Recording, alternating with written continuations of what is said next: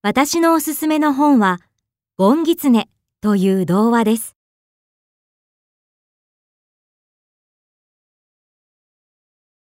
この話の主人公は、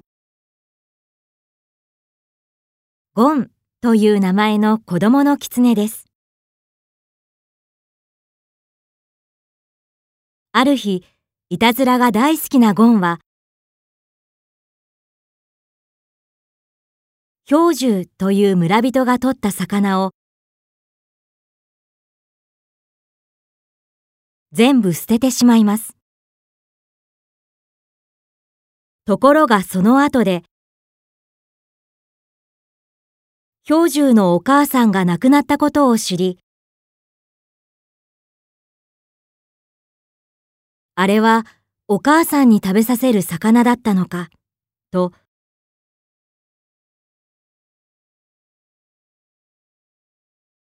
自分のいたずらを後悔します。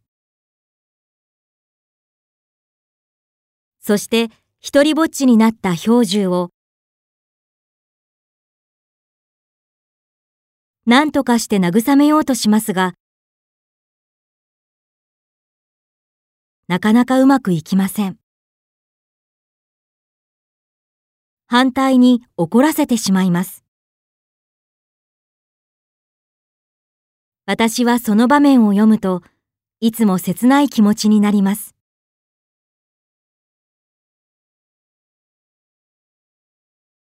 有名な話なので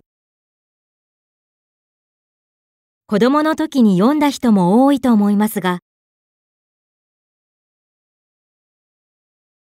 今読んでも心にしみる作品だと思います。